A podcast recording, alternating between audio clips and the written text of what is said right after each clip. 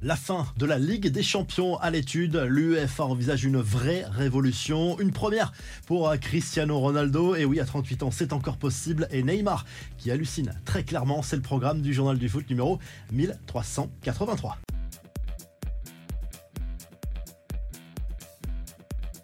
La nouvelle contre-attaque de l'UEFA, alors que la Ligue des Champions, nouvelle version, débarquera à partir de 2024. L'instance du foot européen envisage déjà une nouvelle monture pour 2027. Euh, et là, très clairement, ça serait une révolution pour euh, le football. Fini la Ligue des Champions, l'Europa League et la Conference League. On passerait sur euh, trois divisions avec 18 équipes chacune, un système de promotion, relégation, mais on se rapprocherait d'un système de ligue fermée et d'un système de euh, Super League. Finalement, d'ailleurs, l'UFA envisage de nommer cette première division avec les top clubs européens la Super League européenne. Ironie euh, du sort après avoir bataillé contre cette fameuse Super League, ce projet défendu par euh, plusieurs clubs européens dont le Real Madrid et le FC Barcelone. Mais clairement, ça poserait des problèmes au niveau du calendrier avec les championnats nationaux. La Ligue des champions asiatiques, elle n'a jamais été aussi médiatisée grâce à l'arrivée de nombreuses stars en Arabie Saoudite. Cristiano Ronaldo,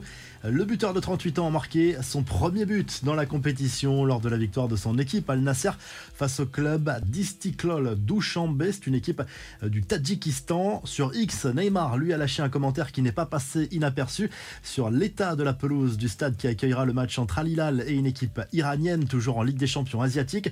L'international brésilien a clairement halluciné en découvrant l'état du terrain sur les réseaux. Ce n'est pas possible a écrit l'ancienne star du PSG avec un smiley rieur. Et pour être complet sur cette C1 asiatique, sachez que le match entre Sepahan et Al Ittihad prévu ce lundi en Iran a été annulé. L'équipe saoudienne dans laquelle évolue Karim Benzema et N'Golo Kanté a refusé de jouer en raison de la présence d'une statue du général Qassem Soleimani au bord du terrain. C'est un personnage adulé en Iran mais très controversé au Moyen-Orient pour des soupçons d'assassinat en série. Les infos en bref, on en sait plus sur le prochain trophée des champions. La rencontre entre le PSG et Toulouse devait se jouer au départ en Thaïlande cet été, mais l'organisateur s'est désisté.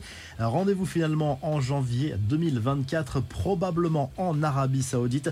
On ouvre une page mercato avec euh, Luka Modric, bientôt en MLS. En tout cas, c'est possible, selon la presse espagnole. David Beckham, propriétaire de l'Inter Miami, aurait rencontré le joueur pour lui proposer de venir en 2024.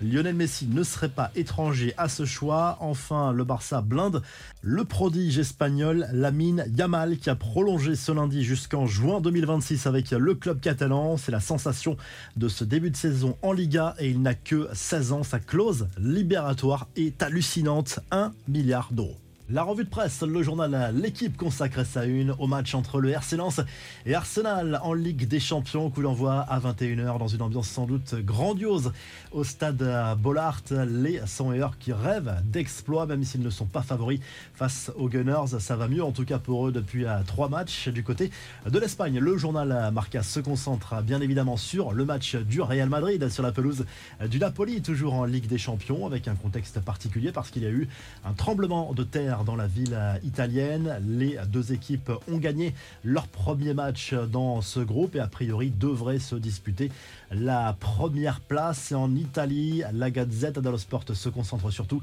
sur le match entre l'Inter Milan et le Benfica Lisbonne. Les Nerazzurri, finalistes l'an dernier dans cette compétition, n'ont pas le droit à l'erreur quasiment pour euh, se retrouver dans une position idéale. Il faut gagner cette rencontre face au club Lisboète. Parmi les autres affiches de la soirée, on a notamment Manchester United face à Galatasaray et le Bayern qui joue à Copenhague. Si le journal du foot vous a plu, n'oubliez pas de liker et de vous abonner. On se retrouve très rapidement pour un nouveau journal du foot.